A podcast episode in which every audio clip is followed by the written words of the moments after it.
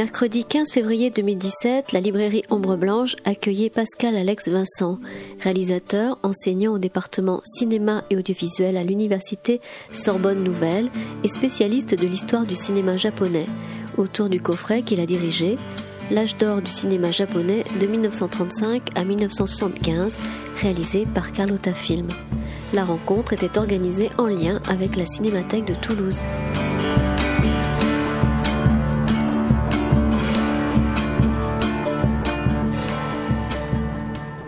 Merci Franck et euh, merci euh, à la Cinémathèque de Toulouse et à Librairie Ombre Blanche euh, de l'invitation qui m'est faite. Je suis très heureux d'être d'être ici aujourd'hui.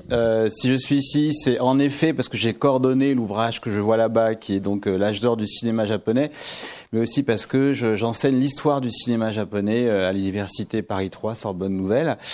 Et voilà, je suis vraiment très heureux d'être à Toulouse aujourd'hui. Donc pendant une petite heure, je vais vous évoquer, ben voilà, quelques Quelques bases concernant l'histoire du cinéma japonais classique. Euh, l'ouvrage euh, que j'ai sorti en octobre dernier, donc, euh, est daté 1935-1965, c'est-à-dire en gros l'apparition du parlant dans le cinéma japonais. Et puis 65, c'est le moment où le système des studios se délite, s'effondre. Ce système ne marche plus à partir du milieu des années 60. Et donc voilà, c'est la période que couvre à la fois mon ouvrage et la petite intervention d'aujourd'hui. Le... Il se trouve que dans les années 90, j'ai longtemps travaillé pour une société française dont la vocation était de distribuer le cinéma japonais en France. Et on est parti du principe, et je vous parle de 1991, euh, de l'idée qu'il n'y a jamais eu d'exemple en France de pays étrangers qui soient économiquement présents et culturellement absents. C'est-à-dire que en gros, le Japon s'est beaucoup implanté économiquement en France par le biais de l'automobile, de la hi-fi, etc. Et en général, quand une économie étrangère euh, arrive en France, la culture suit. Et c'est ce qui s'est passé puisque dans les années 90, eh bien, on a vu des, des, restaurants japonais ouvrir partout. Je vous rappelle qu'il y a 20 ans, manger du, une boulette de riz avec du poisson cru dessus, c'était une idée absolument barbare. Aujourd'hui, tout le monde connaît les sushis. Euh, les cours de japonais se sont multipliés. Le japonais est entré en langue vivante dans les, dans les lycées et les cours d'arts martiaux bien sûr. Et puis aussi euh, le, le, euh, le, marché du manga s'est beaucoup développé en France et il se trouve que la France est le deuxième pays le plus consommateur de manga. Vous savez ces petites bandes dessinées en noir et blanc euh, qui tiennent dans la poche. Le plus grand consommateur derrière le Japon. C'est-à-dire qu'aujourd'hui quand vous êtes dans les grandes surfaces françaises, hein, il y a des mangas. Voilà, ce qui il y a encore 20 ans était tout à fait inimaginable. Et donc voilà, dans les années 90, j'ai travaillé pour une société qui achetait du cinéma japonais pour le pour le sortir en France. Il se trouve que euh, en 91-92, quand il s'agissait de sortir du cinéma japonais en salle, on me répondait tout le temps "Mais Monsieur Vincent, euh, le cinéma japonais euh, n'intéresse personne." Voilà. Et euh, nous, on avait la conviction que non. Et il y a une seule salle à Paris qui nous a dit oui, c'est le Max Panorama. Il y a une seule salle en province qui nous a dit oui, c'est la BC de Toulouse, figurez-vous. Donc voilà, Toulouse a été pionnier hein, sur la, la, diffusion du cinéma euh, japonais euh, en France. C'est pour ça aussi que je suis là d'ailleurs. et euh, voilà, on doit beaucoup à Toulouse. voilà, et donc l'idée c'est que ben, on s'est mis à ouvrir les tiroirs des grands studios japonais parce que il y a cette chose étonnante, c'est que les, les, les, les, grands studios japonais qui ont fait l'histoire du cinéma japonais, ben, ils sont encore en activité aujourd'hui. Mais de toute façon, rien non plus d'exceptionnel, puisque des firmes comme Gaumont ou Pathé sont des firmes qui sont là depuis euh, les origines du cinéma. Donc voilà, et même euh, Warner, par exemple, aux États-Unis, euh, sont des, des, studios ou des compagnies très très très anciennes. Au Japon, euh, on, a, on s'est mis au cinéma très tôt. Hein. Vous savez qu'on a inventé le cinéma en France, à Lyon, en 1895, les Frères Lumière. Et eh bien au Japon, euh, cette invention est arrivée dès l'année suivante, 1896, et euh, très vite, le cinéma japonais s'est constitué en industrie exactement comme Hollywood, c'est-à-dire des studios qu'on construit et puis on engage sous contrat des techniciens, euh, des réalisateurs, des scénaristes et des stars. Et donc on commence à faire du cinéma de manière industrielle au Japon dès les années 10. Euh, avec euh, la première grosse compagnie qui s'appelle la Nikatsu, qui, a été créée en 1912 et qui existe encore aujourd'hui. Et donc voilà, la Nikatsu va être le premier studio, la première compagnie qui va croire que le cinématographe est une invention qui peut rapporter de l'argent. C'est ça hein, qui motive au départ cette idée que ben voilà, on va essayer de créer une industrie à partir d'une invention. Et euh, donc cette invention, c'est le cinématographe. Euh, les Japonais y croient très fort et euh, la Nikatsu, voilà, se crée en 1912 et commence à produire du cinéma de manière industrielle, exactement comme à Hollywood, c'est-à-dire à produire des films par centaines chaque année. Et évidemment, comme ça marche, eh bien d'autres compagnies vont arriver. En 1920, il y a une deuxième compagnie qui existe aussi aujourd'hui, qui existe toujours aujourd'hui, qui s'appelle la Shochiku. Mais la Shochiku, elle a une drôle d'histoire. On connaît surtout la Shochiku parce que c'est le studio qui a produit tous les films d'un grand cinéaste qui s'appelle Ozu. Euh, mais la Shochiku, elle a une drôle d'histoire. Elle a été créée par deux frères qui travaillaient dans l'industrie de la confiserie, qui faisaient donc du sucre et des bonbons. Et ils cherchaient un moyen de vendre plus de bonbons. Et ils se sont dit que en s'associant au cinéma, en faisant du cinéma, ils allaient pouvoir vendre plus de confiserie. Donc c'est une idée qui a fait son chemin depuis. Et voilà, et la Shochiku donc en, euh, voilà apparaît en 1920. C'est le deuxième grand studio. Puis voilà, on va voir arriver comme ça plusieurs compagnies, hein, euh, des années 10 jusqu'aux années 50 qui vont faire le cinéma japonais et qui vont créer cette industrie extrêmement puissante, hein, qui va être la première industrie cinématographique asiatique pendant longtemps, qui est donc euh, voilà l'industrie des studios euh, des studios japonais, qui va produire entre 400 et 600 longs métrages par an à partir des années 20. Donc vous imaginez le nombre de films que ça représente. Hein, on en a vu finalement très peu euh, ici quand on considère voilà le nombre de films produits. Et là, seuls 10% de la production muette, hein, c'est-à-dire jusqu'en 1930 31 à peu près, 31-35. Hein, euh, voilà, le, le, le, le, cinéma est devenu parlant progressivement, mais seulement 10% de la production muette euh, japonaise a survécu. Le reste, euh, voilà, est, est, réputé perdu à jamais. Et donc voilà, donc ce qui se passe, c'est que ben, dans les années 10, 20 et 30, le cinéma japonais prospère, beaucoup de films se tournent, le cinéma devient parlant à partir du début des années 30. Et puis euh, voilà, c'est un comment dire un, un, art et une industrie euh, qui, qui, a du succès énormément au Japon et qui en tout point ressemble à ce qui se fait à Hollywood. Hein. Voilà, c'est pas les mêmes films, c'est pas les mêmes cinéastes bien sûr, mais c'est le même système de production. Le... Il y a une particularité quand même en ce qui concerne le cinéma japonais, c'est que c'est euh, quand on regarde l'histoire du cinéma avec une approche mondiale, on se rend compte que c'est le Japon qui s'est mis le plus tardivement au parlant. Hein, C'est-à-dire que vous savez tous que le premier film parlant, c'est un film Warner qui s'appelle Le chanteur de jazz en 1927.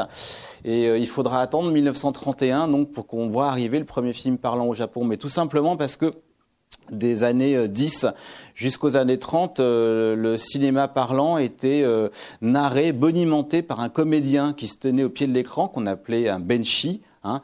Et les Benchi euh, étaient d'énormes vedettes. Hein. Ils étaient organisés euh, en corporations extrêmement puissantes et ce sont eux qui, lorsqu'ils ont vu apparaître le cinéma parlant, se sont dit ça va être le chômage. Et ils ont donc tout fait pour retarder euh, l'apparition du, du, du, du, parlant au Japon. Et donc ces Benchi se tenaient au pied de l'écran et ils bonimentaient les films. Ils racontaient euh, l'histoire à l'écran, mais notamment parce que tout le monde ne savait pas lire à l'époque, hein, les intertitres, et aussi parce que voilà, les Benchi c'était eux les stars, pas pas les comédiens qui avaient euh, à l'écran. Et euh, les Benchi même parfois, euh, souvent même, donnaient le ton dès qu'il s'agissait de mode vestimentaire, par exemple. Hein. C'était eux les vedettes. Et selon qu'on allait au cinéma dans tel ou tel quartier de Tokyo, on avait des benchi plus ou moins célèbres, ou selon qu'on allait au cinéma à Tokyo ou dans une ville plus petite, voilà, c'était tel ou tel euh, benchi, et c'était eux donc qui euh, régnaient un peu sur l'industrie du cinéma muet, c'est-à-dire c'était euh, encore une fois ces comédiens qui racontaient, qui bonimentaient les films au, au pied de l'écran, et quand ils ont su que la Warner venait de faire le premier film parlant, ils se sont dit voilà c'est euh, c'est la fin pour nous et voilà c'est pour ça que le cinéma euh, euh, au Japon est devenu parlant assez tardivement même très tardivement par rapport au reste du monde parce que les benchi ont vraiment beaucoup beaucoup se sont très se sont beaucoup organisés pour empêcher le parlant d'arriver au Japon. Au début des années 30, au moment donc où le cinéma devient parlant, euh, pour ceux qui se souviennent de leur cours d'histoire, le, Japon euh, va progressivement se militariser et se fasciser, s'illustrer par des guerres de conquête dans le reste de l'Asie. Et puis, eh c'est la guerre contre la Chine à partir de 37. Et puis, peu après, le Japon va s'allier avec l'Allemagne nazie et l'Italie fasciste. Et donc, pendant cette période-là, le cinéma va être pleinement mis à contribution pour ce qu'on appelle la propagande, hein, pour soutenir l'effort de guerre. Et donc là aussi, ce cinéma des années 30-40 est aujourd'hui un cinéma plutôt difficile à voir. Hein, de voir les films euh, peut être compliqué, même quand on va à Tokyo et qu'on va voir les studios. C'est pas un cinéma, voilà, que les studios japonais ont envie de montrer. Hein, c'est-à-dire ce cinéma de propagande qui encourage l'effort de guerre.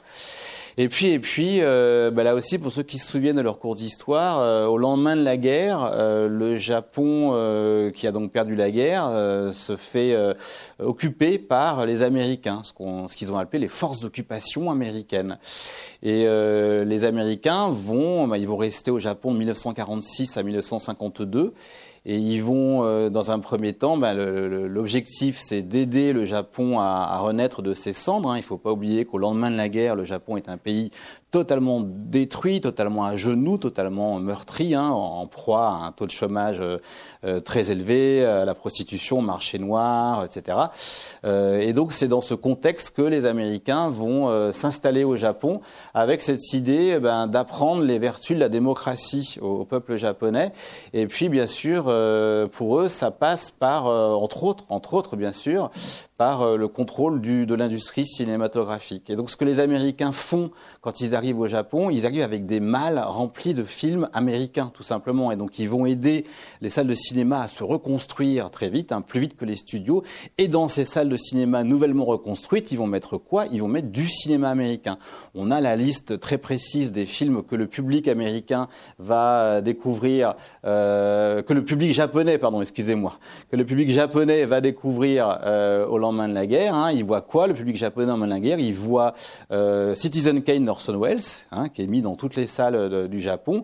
Il voit euh, deux miracles de la couleur que sont euh, Autant n'emporte le vent et Le Magicien d'Oz, deux films de 1939 tournés par le même cinéaste.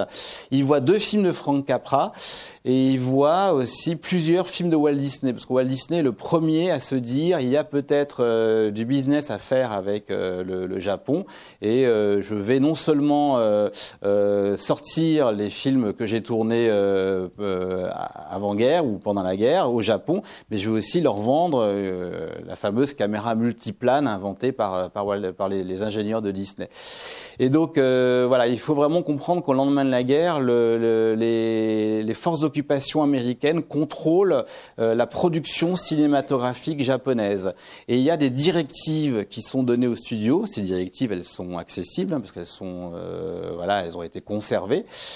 Euh, et parmi ces directives, euh, bah, la première, elle est de, ben, déconseiller, voire d'interdire aux studios japonais de produire des films de sabre ou des films se passant dans le Japon féodal, c'est-à-dire en gros des films avec euh, des samouraïs et des kimonos, parce que aux yeux des Américains, cette image d'un Japon euh, féodal est très ancien, mais elle est euh, trop proche hein, des idéaux guerriers, hein, et elle, envoie, elle renvoie une image du Japon qu'on ne veut plus voir, hein, notamment tout ce qui tourne autour du mythe du samouraï, hein, ces guerriers très résistants, très courageux, qui ignorent la douleur, etc. Eh bien ça, euh, les forces d'occupation américaines ne veulent plus voir ça au cinéma. Hein. Ils ne veulent plus euh, d'un cinéma japonais tourné vers le passé ou qui montrerait donc euh, des guerriers tels que les samouraïs. Hein. Et donc il faut comprendre que de 46 à 52, ce type de film, le public japonais en est privé. Hein. Il n'y a plus de films de sabre et il y a plus de. C'est un peu comme si euh, voilà on privait le public américain de western pendant une petite dizaine d'années.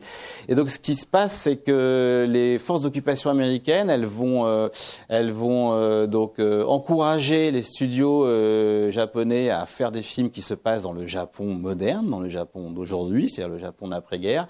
Et ils vont aussi demander aux studios japonais, les Américains vont demander aux studios japonais de développer le, les rôles de femmes, hein, euh, parce que c'était un cinéma qui s'est longtemps conjugué au masculin, notamment pendant la guerre. Et euh, les Américains vont dire aux studios japonais, mais nous, on a un star system extrêmement performant, c'est nous qui avons inventé euh, Jane Tierney, Lauren Bacall, Rita Hayworth, euh, Jean Harlow et toutes les autres.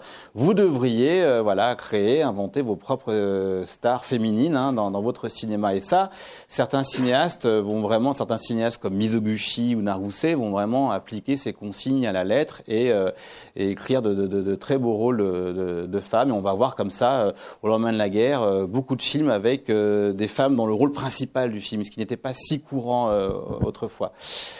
Ce qui se passe, c'est que euh, voilà, les Américains contrôlent de près toute l'industrie du cinéma au Japon hein, jusqu'en jusqu'en 52, et euh, surtout les Américains vont découvrir le cinéma euh, japonais une fois sur place. Ils vont se faire projeter les films des années 10, des années 20, des années 30, et ils vont se dire oui, voilà, on est quand même face à une industrie qui vaut la nôtre, hein, qui vaut celle d'Hollywood, et c'est certainement un grand cinéma. Et donc les les, les Américains vont encourager les studios japonais à exporter leur cinéma, ce qui n'existait quasiment pas euh, autrefois. Hein.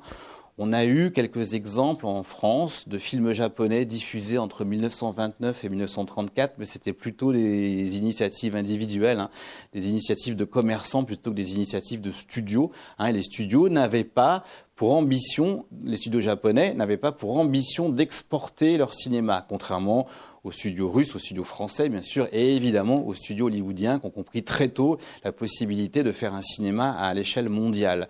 Les studios japonais, non, eux, étaient vraiment dans l'idée que le cinéma japonais ne pouvait intéresser que le public japonais, et évidemment, c'était totalement faux. Donc les Américains ont dit aux studios japonais euh, n'hésitez pas à, exporter votre votre cinéma et euh, les principales compagnies euh, de l'époque, donc la Nikatsu, la Shoshiku, la Daiei, la Toho, la Toei, ces compagnies-là vont donc euh, voilà euh, écouter plus ou moins ce conseil, mais la compagnie qui va l'écouter plus que toutes les autres, c'est une compagnie qui, bah, qui est peut-être la seule qui n'existe plus aujourd'hui, qui s'appelle la Daiei. et la Daiei va donc écouter les conseils des forces d'occupation américaines et proposer des films à l'export, et notamment par le biais des festivals parce qu'on a euh, cette singularité en Europe d'avoir beaucoup de festivals de cinéma. Et le festival de cinéma le plus ancien au monde est le festival du film de Venise, qui a lieu tous les ans au mois de septembre.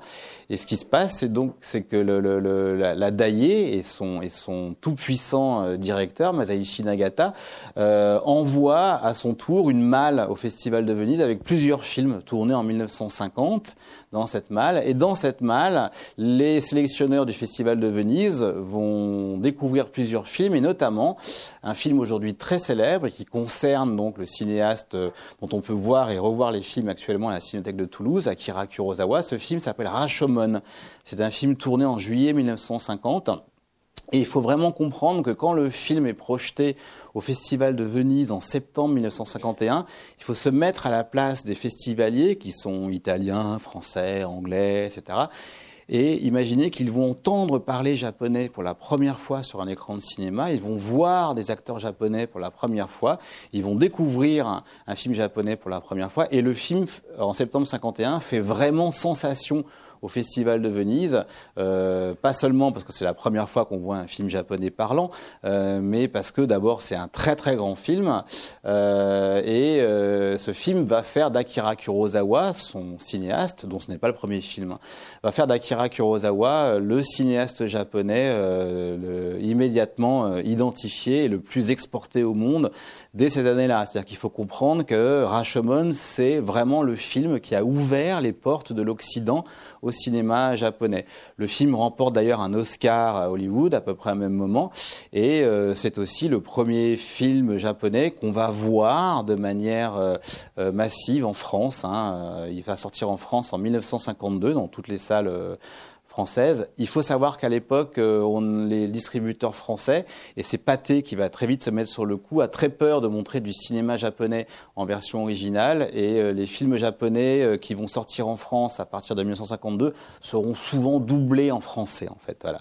Donc, je vous propose un extrait de, de Rashomon. Alors, je, précise, hein, c'est un film assez court, et le film a plus d'une singularité, mais notamment celle d'être un de proposer un récit multiple Rashomon pour ceux qui connaîtraient ce film qui est aujourd'hui étudié dans toutes les écoles de cinéma. Hein. C'est un film totalement inépuisable. Euh, raconte l'histoire d'un d'un samouraï qui traverse la forêt un jour de canicule. Alors je précise que le film a été tourné sous l'occupation américaine, mais que le scénario avait été validé par les occupants américains, parce qu'il n'y avait pas de duel de samouraï ou autre, et que ça ne parlait pas de samouraï réellement. Donc c'est un samouraï avec sa femme qui traverse la jungle un jour de canicule et qui font une mauvaise rencontre, en l'occurrence un bandit qui va euh, tuer le samouraï euh, après avoir violé sa femme. Le film raconte le procès hein, du bandit et tous les gens qui ont euh, soit qui, ont, été soit témoins de l'incident, soit qui ont participé, comme le bandit, euh, à, ce, fait divers tragique, vont venir témoigner et le film euh, décline la même histoire mais avec un point de vue différent. C'est-à-dire qu'on a plusieurs fois la même histoire racontée dans le film, mais avec à chaque fois un point de vue euh, différent. Et à la fin du film, on en conclut qu'il est impossible de connaître la vérité. Il n'y a pas de vérité possible. Il y a autant de vérité qu'il y a de points de vue et qu'il y a d'individus sur Terre. Rashomon, donc, est en ça un film assez fascinant sur la question du point de vue. C'est-à-dire qu'on voit plusieurs fois la même histoire dans, le film raconté une fois par le bûcheron qui était témoin, qui était caché derrière un arbre et qui a tout vu, raconté aussi par euh, le samouraï assassiné par le biais de son qui est raconté par le biais de son fantôme, hein, euh, etc. Raconté par la femme violée, raconté par le bandit hein, qui, qui euh, à l'origine du drame. Et à chaque fois, c'est la même histoire, mais ce n'est pas la même histoire. Le point de vue diffère et Kurosawa nous dit il n'y a pas de vérité. Ça, c'est une des, ça a été un des chocs euh, du film, hein, le fait que ces récits multiples ramassés sur moins d'une heure trente. Et par ailleurs, euh, la mise en scène, hein, assez étonnante, hein, une mise en scène particulièrement dynamique, sachant que Kurosawa est l'un des très rares cinéastes de l'histoire du cinéma qui était à la fois euh, euh, réalisateur et monteur de ses films. C'est-à-dire c'est quelqu'un qui envisageait le montage très tôt dans le processus de fabrication de ses films. Et donc il y avait une, une dynamique très étonnante dans le film. Quand on retrouve, y compris les critiques japonaises de l'époque, on se rend compte que même Rashomon, même s'il n'a il a pas été un énorme succès au Japon, à l'époque, et euh, euh, un des films de, des années 50 qui comporte le plus de plans. C'est-à-dire que les films de Kurosawa étaient extrêmement montés, et c'est les films de Kurosawa qui comportaient le plus de plans euh, dans le cinéma classique des années 50-60. Et enfin, et enfin, et après je lance l'extrait, le film s'autorise une audace, je crois, inédite, hein, jusqu'à Rashomon, mais c'est à vérifier. le film filme le soleil de face. Et ça, c'est quelque chose, euh, a priori, d'interdit pour tous les chefs opérateurs du monde. Hein. Mais Kurosawa va demander à son génial chef opérateur Kazuo Miyagawa de filmer le soleil de face, hein, comme on filmerait la vérité de face. Et ça, euh, à l'époque, ça avait beaucoup surpris, y compris à Venise, puisqu'on voyait euh, pour la première fois le soleil filmé de face. Pour la première fois, ça reste à vérifier, mais c'est ce qu'on peut lire euh, dans différentes encyclopédies. Je vous montre un extrait de, de. C'est une des versions, hein, c'est la version du bandit, hein, c'est sa version euh, de la tragédie. Son, voilà, tac.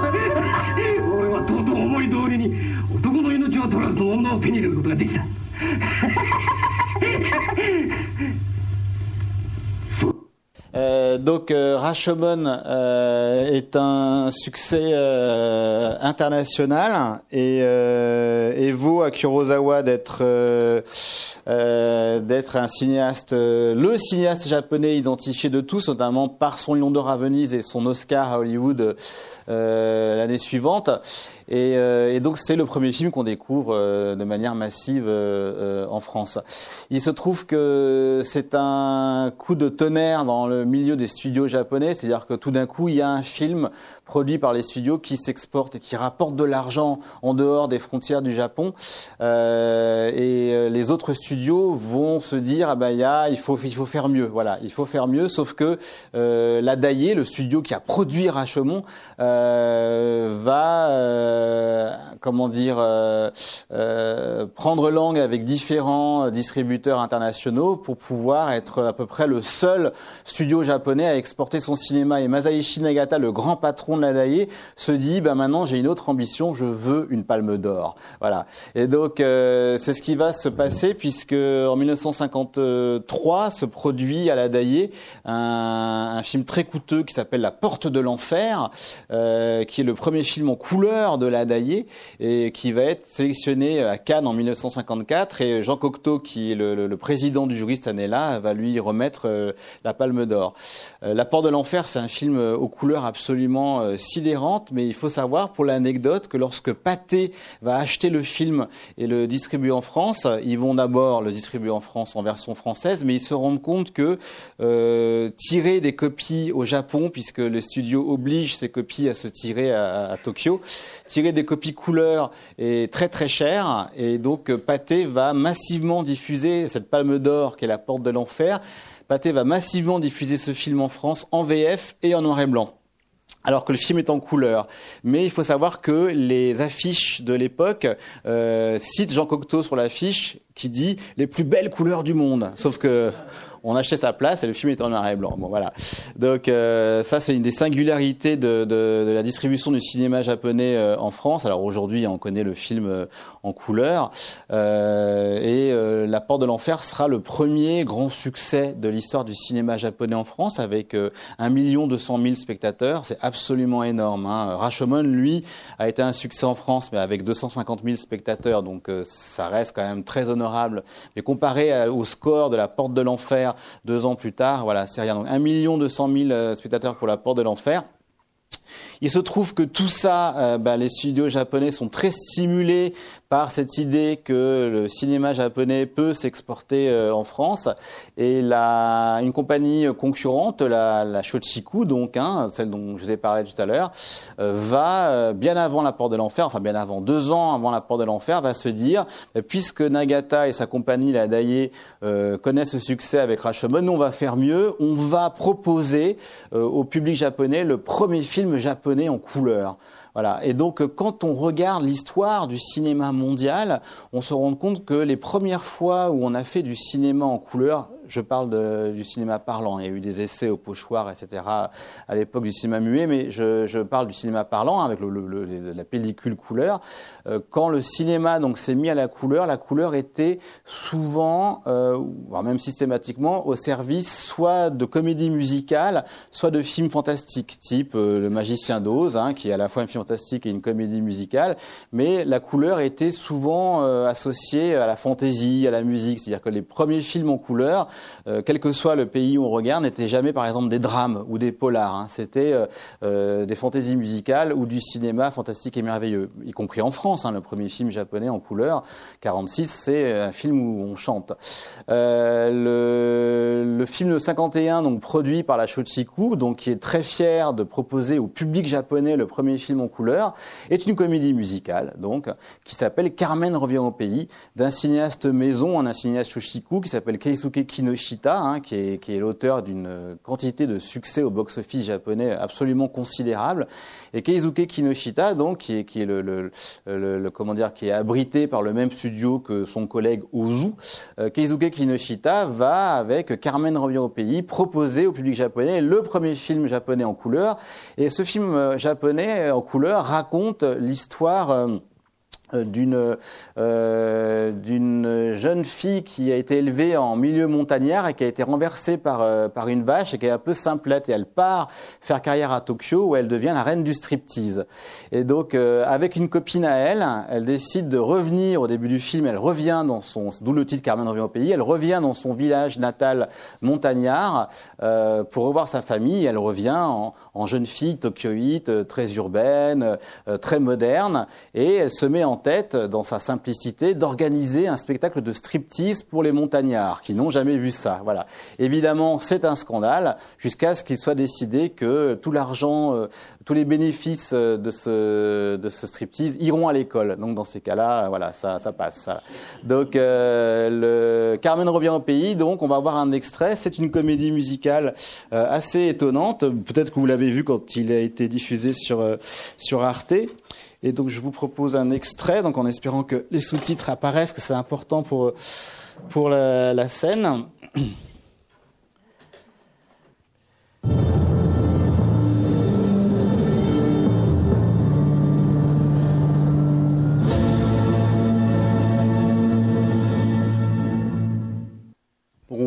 On voit, défiler dans ce menu DVD euh, les grands films, les les, les films les plus célèbres de ce cinéaste, Keisuke Kinoshita.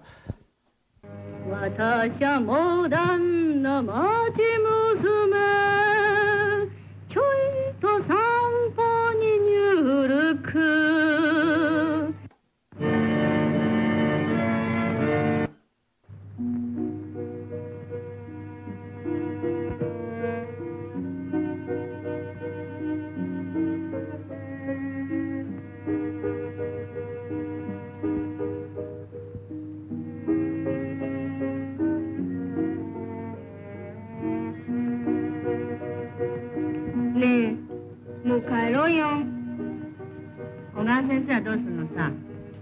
諦めるわ。あっさりしてんだね。あたいまだ帰らないから。だってつまんないじゃないの。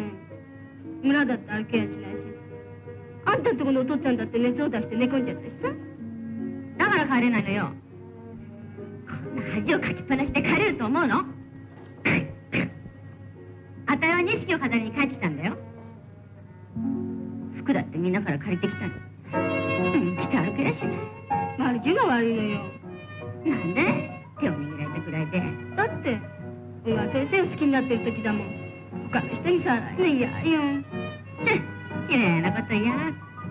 会いたいわ。今日は学校も休みだし、どうしてるかしら。そんなに会いたきゃ一切で。何すんのさ。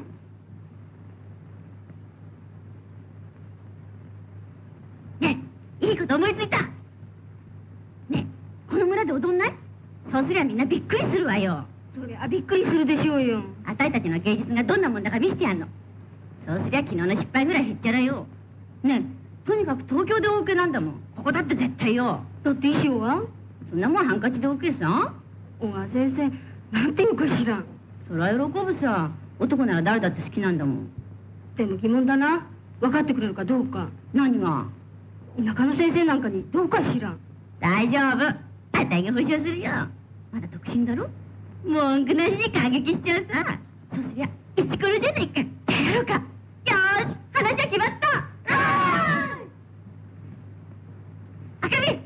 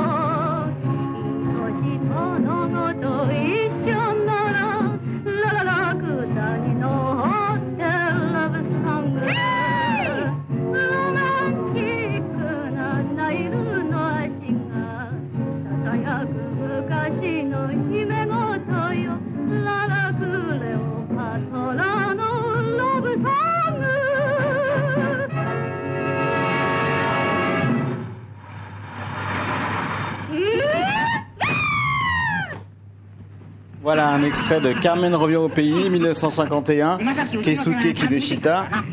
Donc très très très gros succès, euh, très gros succès de l'époque. Euh, un des films aussi les plus diffusés de l'histoire de la télévision euh, japonaise. Par ailleurs, il faut savoir que le film aura une suite hein, l'année suivante euh, et que euh, un troisième épisode sera mis en chantier mais ne sera finalement pas tourné. Donc il faut, vous venez de voir un extrait d'un des, des, plus gros, un des films les plus célèbres de l'histoire des, des, studios japonais. Carmen revient au pays. Excusez-moi.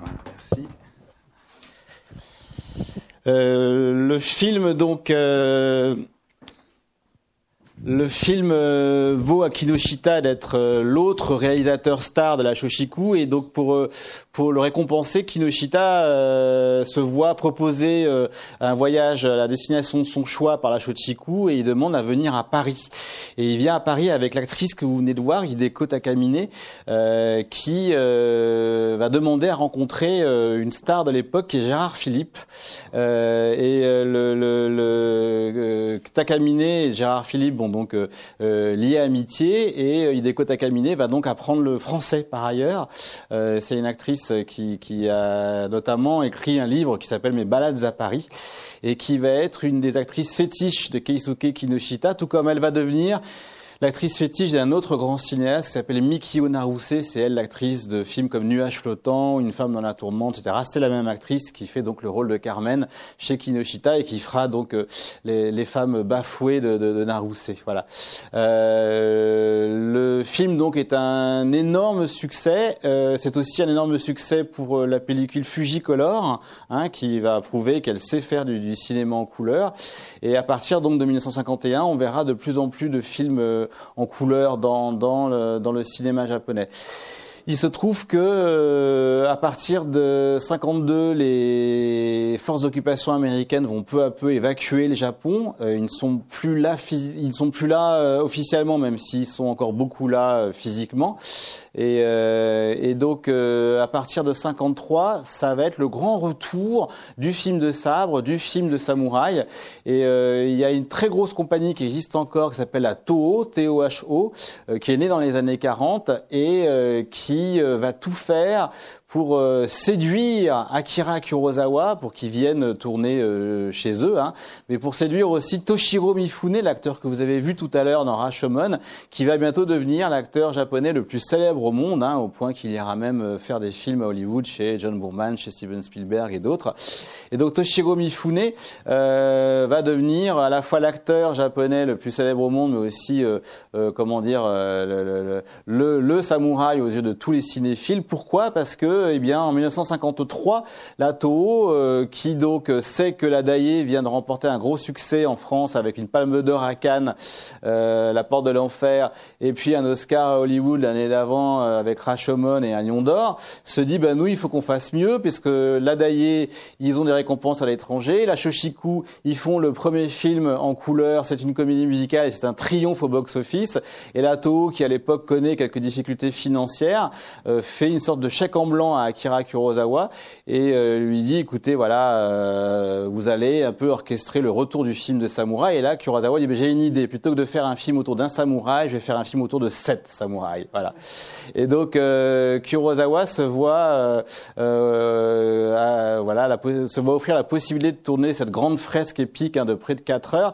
Sauf que ce tournage qui devait durer quelques mois va durer quasiment un an. Et surtout Kurosawa donc euh, euh, tourne loin des plateaux de la Toho. Hein, il tourne en milieu montagnard, dans des conditions climatiques euh, un peu rudes et demande à la Toho et à l'époque c'est vraiment du luxe hein, de pouvoir tourner avec trois caméras, de pouvoir tourner avec les scènes d'action avec trois caméras, ce qui est aussi très nouveau et très coûteux parce que ça veut dire autant de pellicules à acheter, etc. Et donc une caméra pour filmer les scènes de, de bataille en plan large, une scène, une caméra pour tourner euh, des comment dire euh, les scènes de bataille en, en, les gros plans mais en longue focale, c'est-à-dire que vous filmez quelque chose de près mais vous le filmez de loin, et puis une caméra portée au milieu des batailles de, de samouraïs.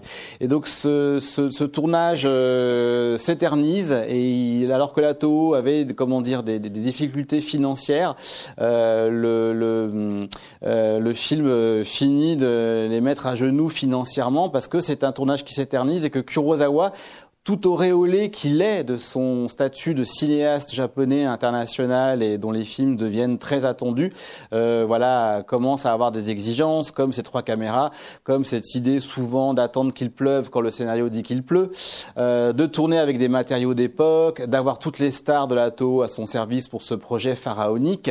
Euh, et voilà, et donc les, la a beau envoyer des, des, producteurs exécutifs sur le tournage, qui a encore une fois lieu loin de Tokyo et en altitude.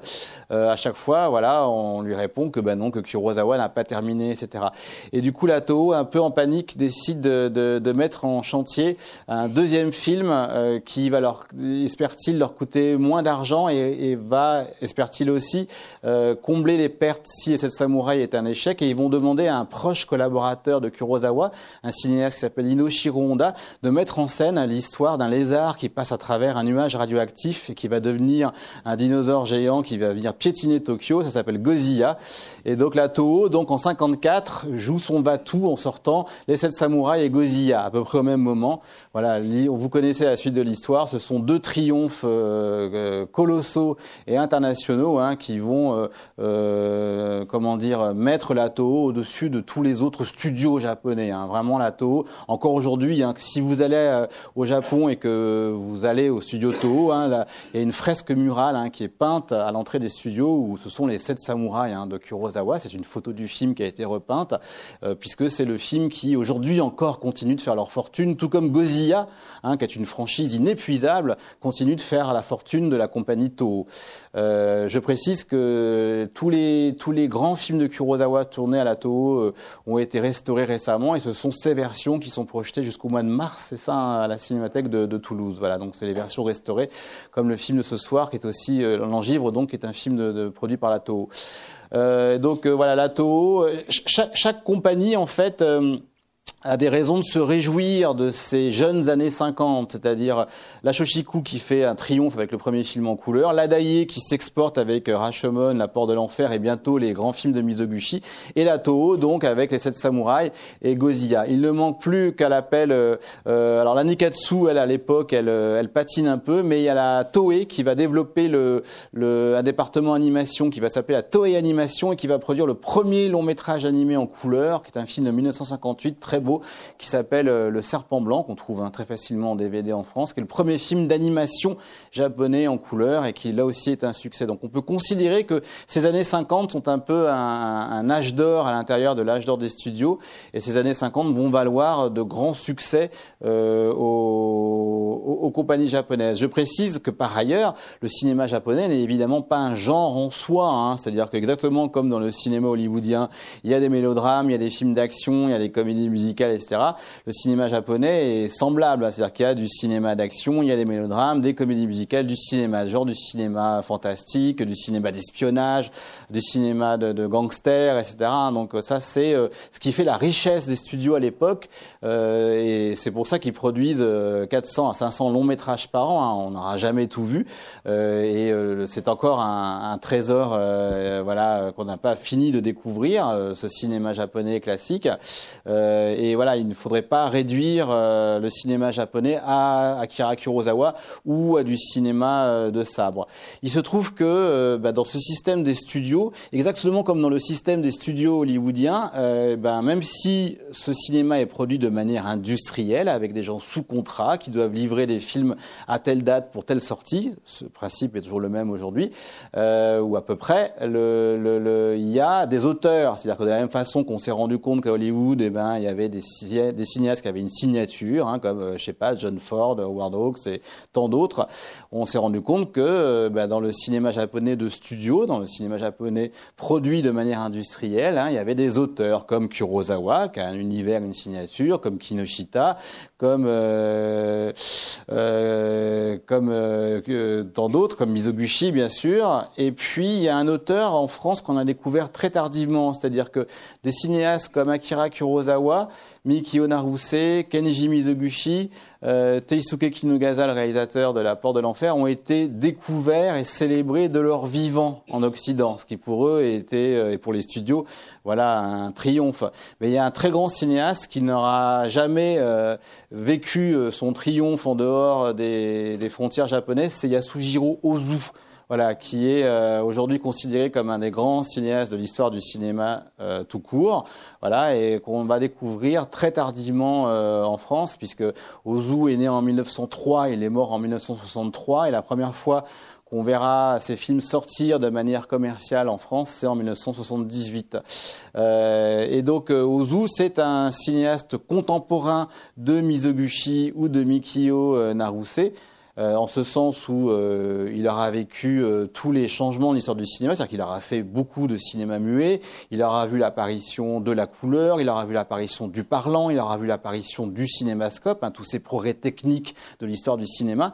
mais Ozu, donc, c'est un cinéaste étonnant en ce sens où il n'a pas fait énormément de films, parce qu'il faut comprendre qu'un cinéaste de studio au Japon dans les années 20, 30, 40, 50 était tenu de tourner deux à trois films par an et certains cinéastes évoqués euh, dans mon bouquin ont tourné jusqu'à 250 longs métrages hein, dans leur carrière hein, et parfois étaient tenus par le studio de tourner deux longs métrages en même temps.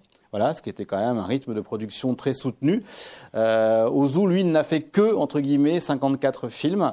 Et quand on voit sa filmographie, on se rend compte que dans les, les films d'Ozu des années 20, parce que c'est quelqu'un qui a commencé à tourner à partir du milieu des années 20, c'est un cinéaste sous influence, c'est-à-dire que pour ceux qui connaissent de Ozu, ces grands films parlants, ces films tardifs que sont Voyage à Tokyo, Dernier Caprice, Le goût du saké, qui sont ses films les plus célèbres, quand on regarde ces films muets des années 20 et 30, on voit vraiment un cinéaste sous influence, c'est-à-dire quelqu'un qui aime beaucoup le cinéma américain et, euh, la comédie euh, française européenne. Et qu'est-ce que c'est que les premiers films d'Ozu C'est des poursuites en voiture, c'est des films de gangsters, c'est des comédies euh, qui se passent dans le milieu étudiant, c'est des comédies burlesques, c'est des mouvements de caméra, des ouvertures et des fermetures à l'iris, tout ce qu'on ne connaît pas d'Ozu en fait. C'est-à-dire qu'on a vraiment affaire à un cinéaste qui, comme, comme tous les grands cinéastes finalement de l'histoire du cinéma, a d'abord été cinéphile. Hein, Ozu a beaucoup été euh, cinéphile et a beaucoup aimé le cinéma. Hein. Il se trouve que ses journaux intimes ont été traduits en français et on voit qu'il va avoir tout ce qui sort, sauf le cinéma japonais. C'est quelqu'un qui aime beaucoup le cinéma étranger et qui méprise un peu le cinéma japonais dans les années 20 et 30 et il va beaucoup voir de films américains, de films français, de films russes, etc. Et ça se sent dans ses premiers films. Et puis, euh, il est fait prisonnier pendant la guerre, et quand il revient de la guerre, son cinéma change un peu, et son cinéma va se simplifier au point d'inventer un système absolument unique, hein, et on va bientôt voir un extrait, euh, un système euh, où bah, qu'il a rendu célèbre, où bah, dans le cinéma d'Ozu tardif, la caméra ne bouge jamais, hein, les films ne sont jamais en scope, mais gardent le format du cinéma muet, le format carré. Hein, les comédiens parlent en chant contre chant, en regardant la caméra, chose très étrange, voilà, mais ça marche parce que la direction d'Ozu est extrêmement précise concernant les regards et, euh, voilà, et un cinéma où les décors sont particulièrement euh, pensés, orchestrés de manière géométrique avec un attachement aux objets, etc. C'est-à-dire c'est un cinéma très formaliste. Ozu va devenir peu à peu un grand cinéaste formaliste et va peu à peu simplifier son cinéma. C'est-à-dire que pour lui, la simplicité fut une conquête d'une certaine façon. Autant son, cinéma des années 20 et 30 était bouillonnant, avec encore une fois plein d'actions, d'effets, etc., de mouvements de caméra, de panoramiques, etc. Autant le cinéma de lui qu'on connaît le plus, le cinéma tardif, est un cinéma a priori, a priori dépouillé, voilà, très simple. Voilà, on va voir un extrait je vous propose de voir un extrait euh, d'une de ses comédies, un film qui s'appelle Bonjour, qui date de 1959, euh, qui est un de ses rares films en couleur. Quand je dis rare, c'est que c'est quelqu'un qui a fait 54 films et qui euh, en aura tourné moins de 10 en couleur. et puis Ozu est mort prématurément, il est mort à l'âge de 60 ans. Et donc, euh, Bonjour est aussi euh, un, film pour euh, comprendre le, pour comprendre les mutations profondes du Japon des années 50. Et je voudrais revenir précisément sur Carmen revient au pays, cette histoire finalement de stripteaseuses qui reviennent où l'une des deux revient dans son pays natal, ça raconte quoi? Ça raconte vraiment le télescopage entre euh, un Japon d'autrefois et un Japon en train de se moderniser. Vous avez entendu tout à l'heure la chanson de Carmen, il y a des mots en anglais, il y fait référence à Marlène Dietrich, etc. Les filles sont... Euh, sont habillés euh, de manière occidentale, etc. Et donc le Japon des années 50 est vraiment le moment où le pays est en train de muter de manière spectaculaire. Et il faut imaginer, comme je vous disais tout à l'heure, qu'en 45 le Japon est totalement détruit, meurtri à genoux, et en 65, 20 ans plus tard, c'est devenu la première puissance asiatique.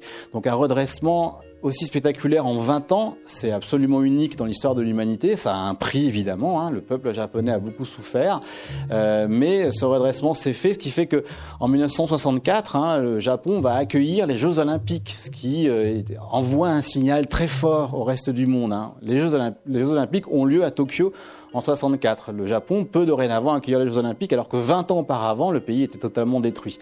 Euh, et donc, euh, dans Carmen revient au pays, quand on voit ce télescopage organisé sous forme de la comédie, hein, ces deux stripteaseuses qui reviennent dans leur bled où, euh, voilà, où on vit encore comme autrefois alors qu'elles sont très urbaines, très modernes, eh bien ça dit des choses sur ce qui se passe dans le Japon aux années 50, hein, où voilà, tout d'un coup, les générations ne vont plus vivre de la même façon et ne vont plus regarder dans la même direction.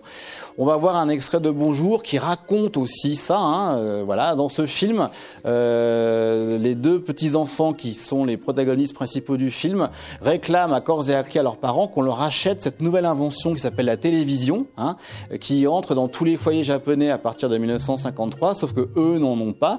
Et donc euh, les deux gamins, voilà, vont décider parce que leurs parents leur refusent l'achat d'un poste de télévision vont décider de, de, de, faire la grève de la parole. On va voir un extrait de Bonjour 1959.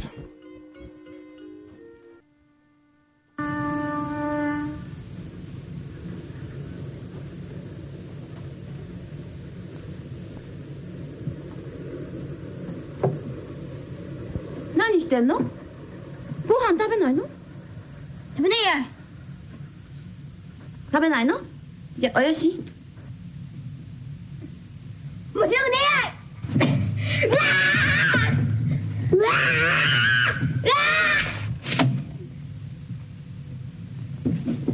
ー！いい加減にしないとひどいわよ！なんだい？ケチンボなんとでもしお腹すいても知らないから。いちゃもちゃも食べないの？食べないよ。じゃあ勝手になさい。うわ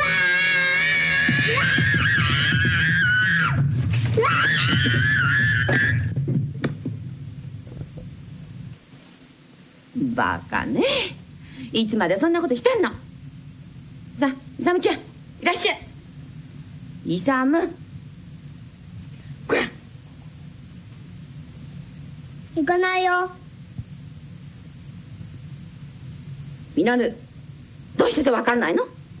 お父さんにつけるわよ。平気で言いつけたって。怖かねえや。ほらお父さんだお父さんやおかえりなさい。ああ。寒かったでしょ。ああ。駅前から富澤さんと一緒だった。富澤さんだいぶ酔っててね。そう。何してんだ？しょうがないのよ本当に。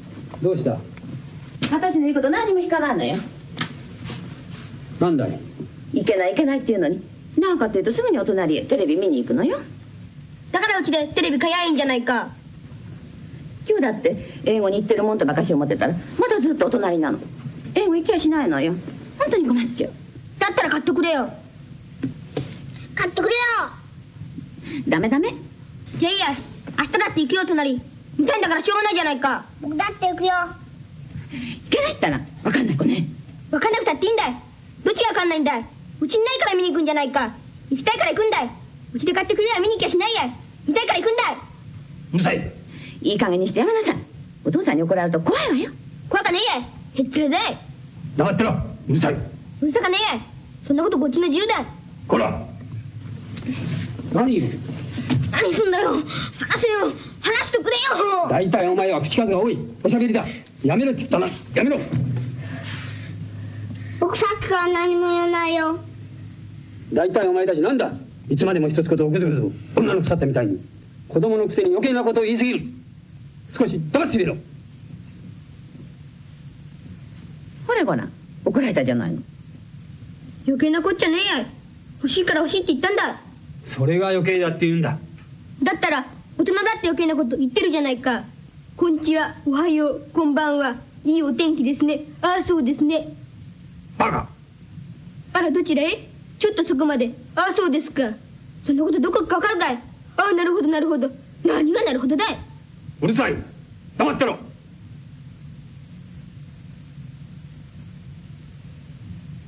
男の子はぺちゃくちゃ余計なこと喋るんじゃない。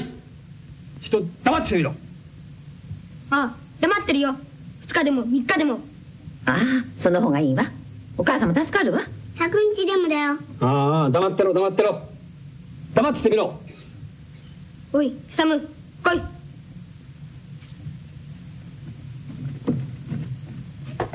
ほら。本当にしょうがない。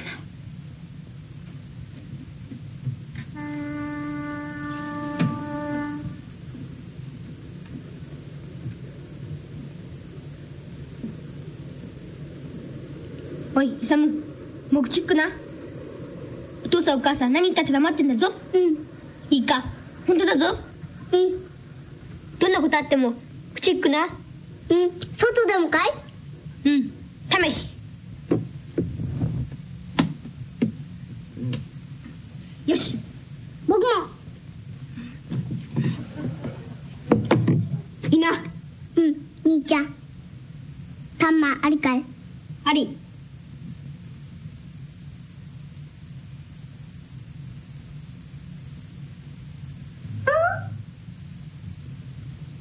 ならいいんだ。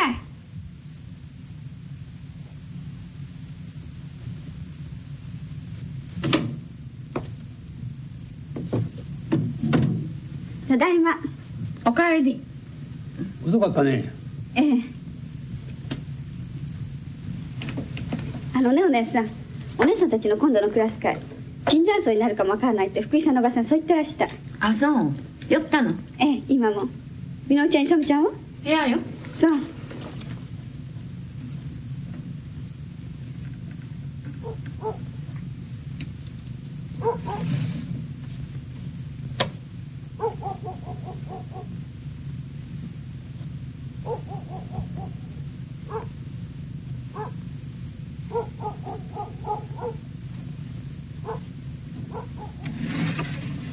感心感心。勉強してんのねお菓子買ってきたの。食べに来ない？美味しいのよ。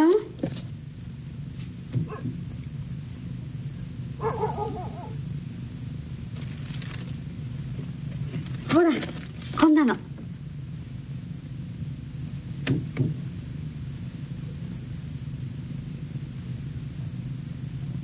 どうしたの？いらないの？食べたくないの？いらなきゃいいや。じゃあみんなで食べよう。おいしいよ。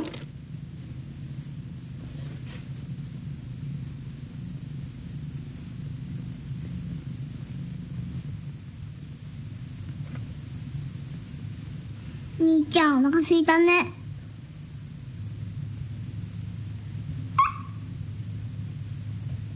うん。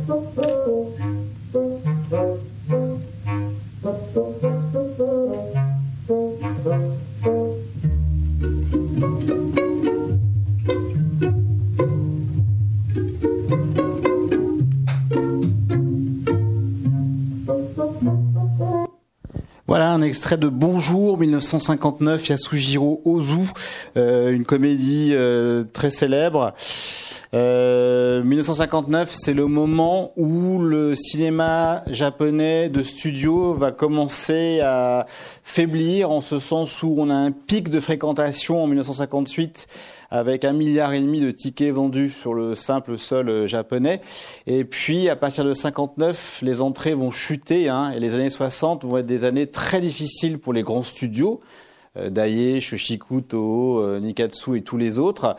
Euh, pourquoi? Parce que le jeune public japonais, c'est-à-dire les 18-25 ans, vont peu à peu déserter les salles et euh, les studios japonais ne vont plus savoir quel film produire pour plaire à ce public-là.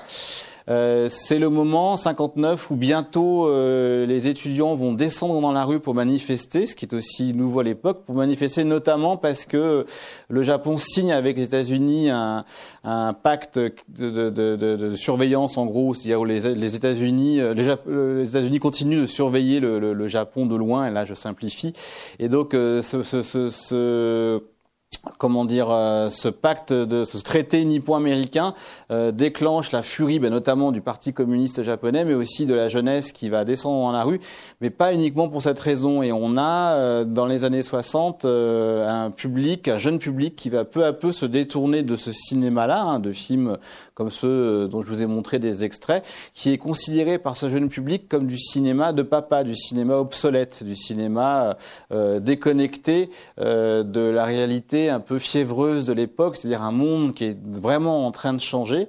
Et euh, le film qui va tout déclencher, et là je vous montrerai pas d'extrait parce qu'il va falloir que ce que j'arrête et puis on, on, va pouvoir aussi discuter ensemble si vous le souhaitez. Euh, le film qui va tout déclencher est un film de 1960, c'est-à-dire l'année juste après euh, Bonjour, et c'est un film tourné euh, aussi à l'intérieur des studios Shoshiku. C'est un film qui s'appelle Conte cruel de la jeunesse euh, d'un jeune cinéaste un peu enragé qui s'appelle Nagisa Oshima et qui vient lui de la critique, il vient du commentaire du cinéma. Hein. Lui aussi, c'est un, avant tout un cinéphile.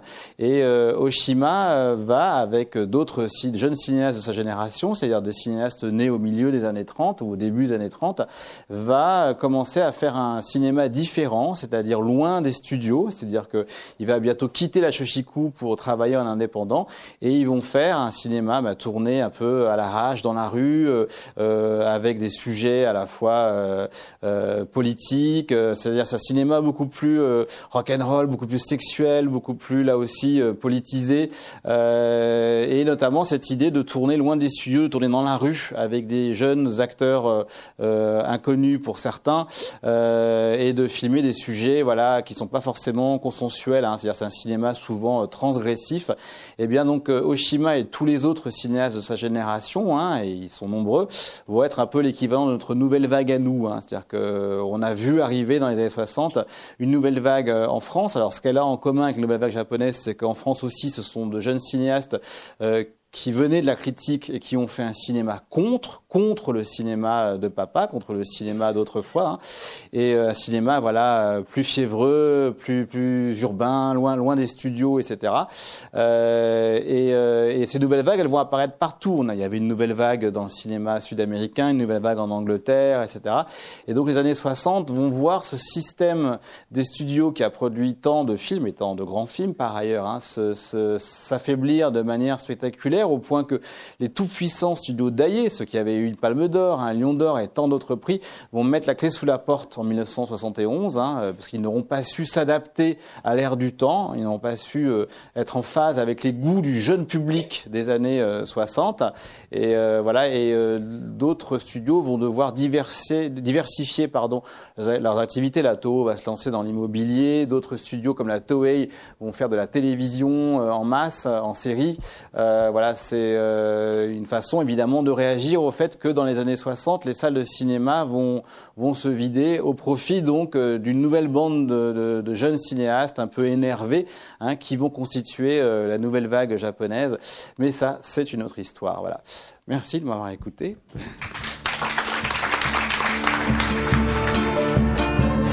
Vous venez d'écouter une rencontre enregistrée à la librairie Ombre Blanche le 15 février 2017 avec Pascal Alex Vincent autour du coffret L'âge d'or du cinéma japonais de 1935 à 1975 réalisé par Carlotta Film.